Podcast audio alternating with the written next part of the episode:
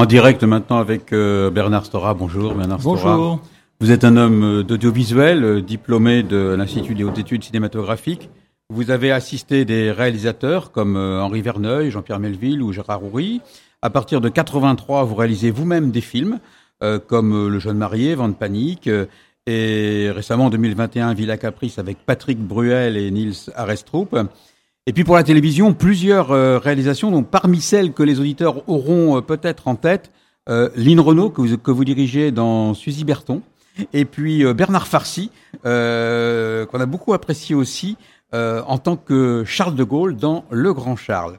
C'est en 2013 que vous touchez à l'édition en écrivant à quatre mains avec Lynn Renault.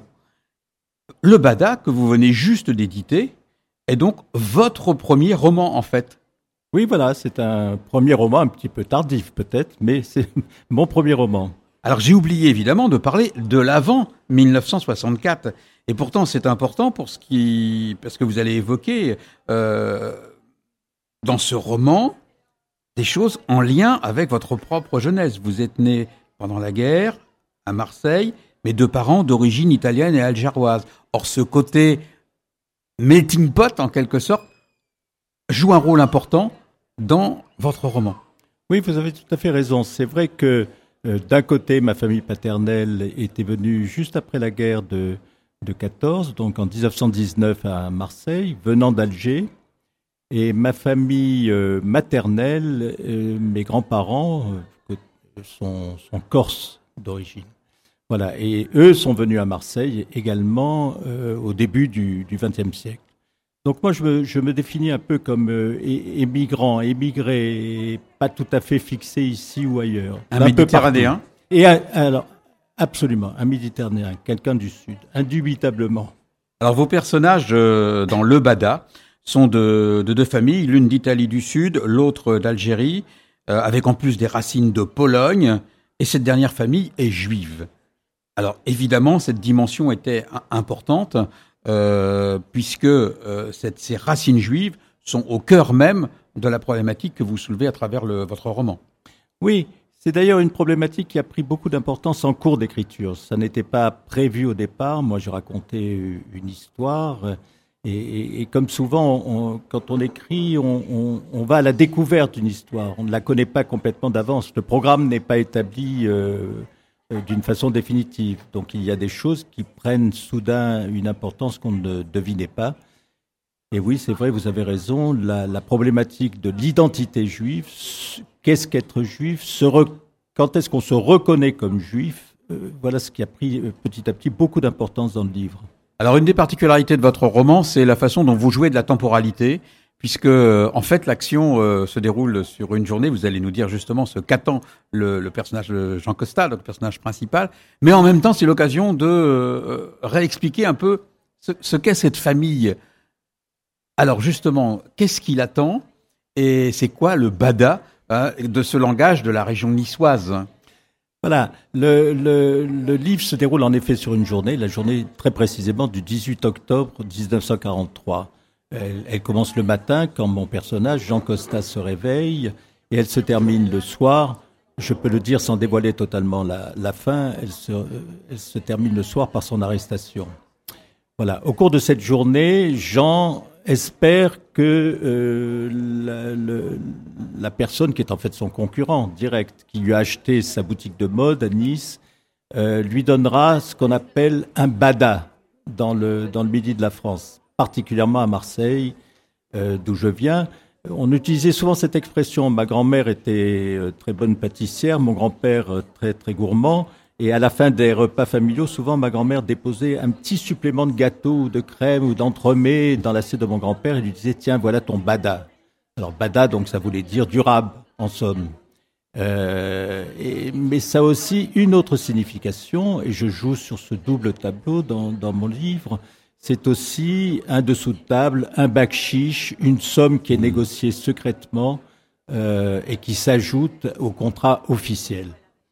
Alors, vous profitez donc de, ce, de cette journée pour revenir sur le, sur le passé et sur le passé de la grand-mère, euh, des, des, parents, euh, comment cette famille est arrivée finalement euh, à Nice. Et, et, on parcourt des, des, des, des, pans, de l'histoire, en fait. On parcourt des, pans de l'histoire. En, effet, le livre se commence dans les dernières années du, du, du 19e siècle. Disons que le, livre couvre une période qui irait de, 1900, de 1890 jusqu'à euh, 1943, euh, donc euh, environ sur 50 ans. Et, raconte comment euh, c'est une période qui, a connu deux guerres, donc une période très lourde, très lourde. Et, et pour euh, la famille de Jean Costa, cette famille juive, euh, c'est une période pendant laquelle le, le, le, père de Jean a fait la guerre. Il a fait la guerre de, de, de 14. Il est allé à Verdun euh, et il est rentré en Algérie persuadé que plus jamais il serait traité de sale juif parce qu'il avait fait la guerre. Il était français. Il avait, il avait servi sous les ordres du maréchal Pétain, qui était son chef. Bon. Et quand il est rentré, il s'est aperçu que rien n'avait changé, somme toute.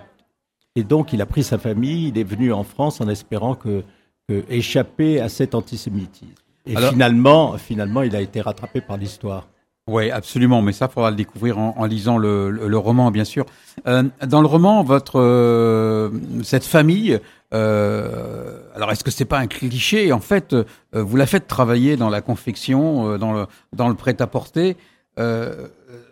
C'était courant pour les familles juives, dans où que ce soit, d'être dans, dans, dans ce secteur d'activité ou il y avait un parti pris de votre de votre part Non, euh, il y avait, si vous voulez, c'était, il y avait en effet euh, un certain nombre de juifs dans le domaine de la de la de la confection, mais là il s'agit plutôt de création artistique. Jean, il est styliste. C'est hein. un styliste, voilà. C'est un styliste, c'est un créateur de mode, c'est quelqu'un qui est considéré comme un artiste dans la famille.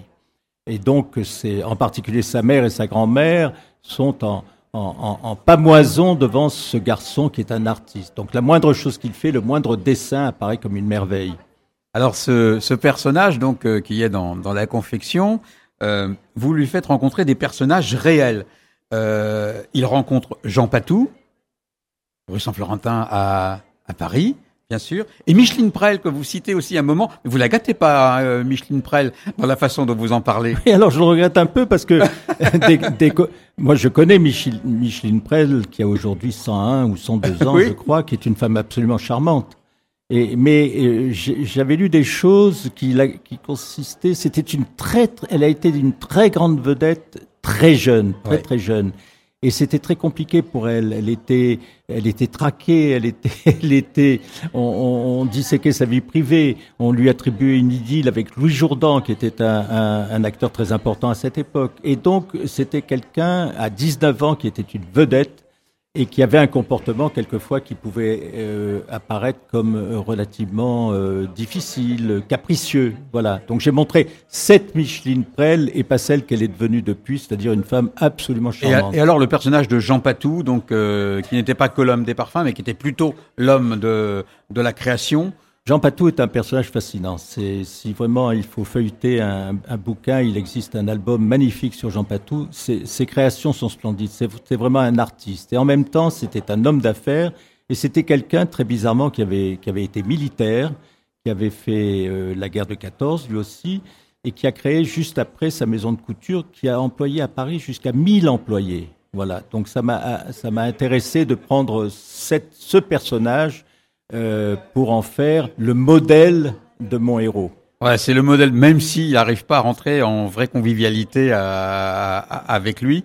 Mais on est interloqué par le fait justement que vous l'ayez mis dans, dans, dans, ce roman qui donne de l'authenticité finalement euh, aussi au personnage et à ses mouvements. C'est donc un roman euh, qui traite d'une part du cosmopolitisme bien ou mal vécu et surtout de l'antisémitisme dans tous ses degrés, depuis le relationnel et le langage du quotidien de l'époque, jusqu'à la Shoah, hein, puisqu'il y a des scènes que vous décrivez hein, euh, liées à la Shoah. Qu'est-ce que vous voulez qu'on retienne comme leçon de l'action que vous mettez en scène dans votre roman? Je, voudrais expliquer d'une part que les, choses ne sont pas, ne sont pas si simples. Vous voyez, euh, euh, aujourd'hui, on a tendance à parler de toute cette époque comme si c'était facile d'avoir fait des choix. Or, en réalité, les choix étaient souvent indécis euh, un même personnage pouvait être une chose et une autre chose. Euh, par exemple, le personnage du père de Jean, Ouais. euh, il est juif, il est persuadé que les, les mesures de Vichy, premièrement, ne le concernent pas, et que d'autre part, ce sont des choses que le maréchal ignore. Voilà, on fait des, on fait des choses qui sont, qui, qui sont pas bien, il le sait, mais le maréchal ne doit pas être au courant. Son chef ne doit pas. Donc il vit dans le déni. Il vit dans le déni et dans et, et, et, et- c'est, un peu c'est un peu ce- cette situation qui fait que par exemple euh, à sa mort en 1941 40 41 oui euh, des gens se présentent pour monter la garde autour de sa dépouille, des gens qui sont qui font partie justement de l'association des anciens combattants euh, et qui sont des partisans euh, acharnés du maréchal Pétain. Voyez, donc euh, les situations sont souvent complexes et, et je crois que le rôle du roman, c'est de montrer que tout n'est pas noir, tout n'est pas blanc et que quelquefois on est dans un indécis, un indécis qui fait que il faut avoir une certaine indulgence pour les gens qui ont vécu cette époque. Alors voilà, il faudra aller dans le roman pour en découvrir euh, davantage. Merci euh, Bernard Stora euh, pour avoir évoqué avec nous Le Bada, euh, paru aux éditions de Noël. Merci à vous. Merci à vous.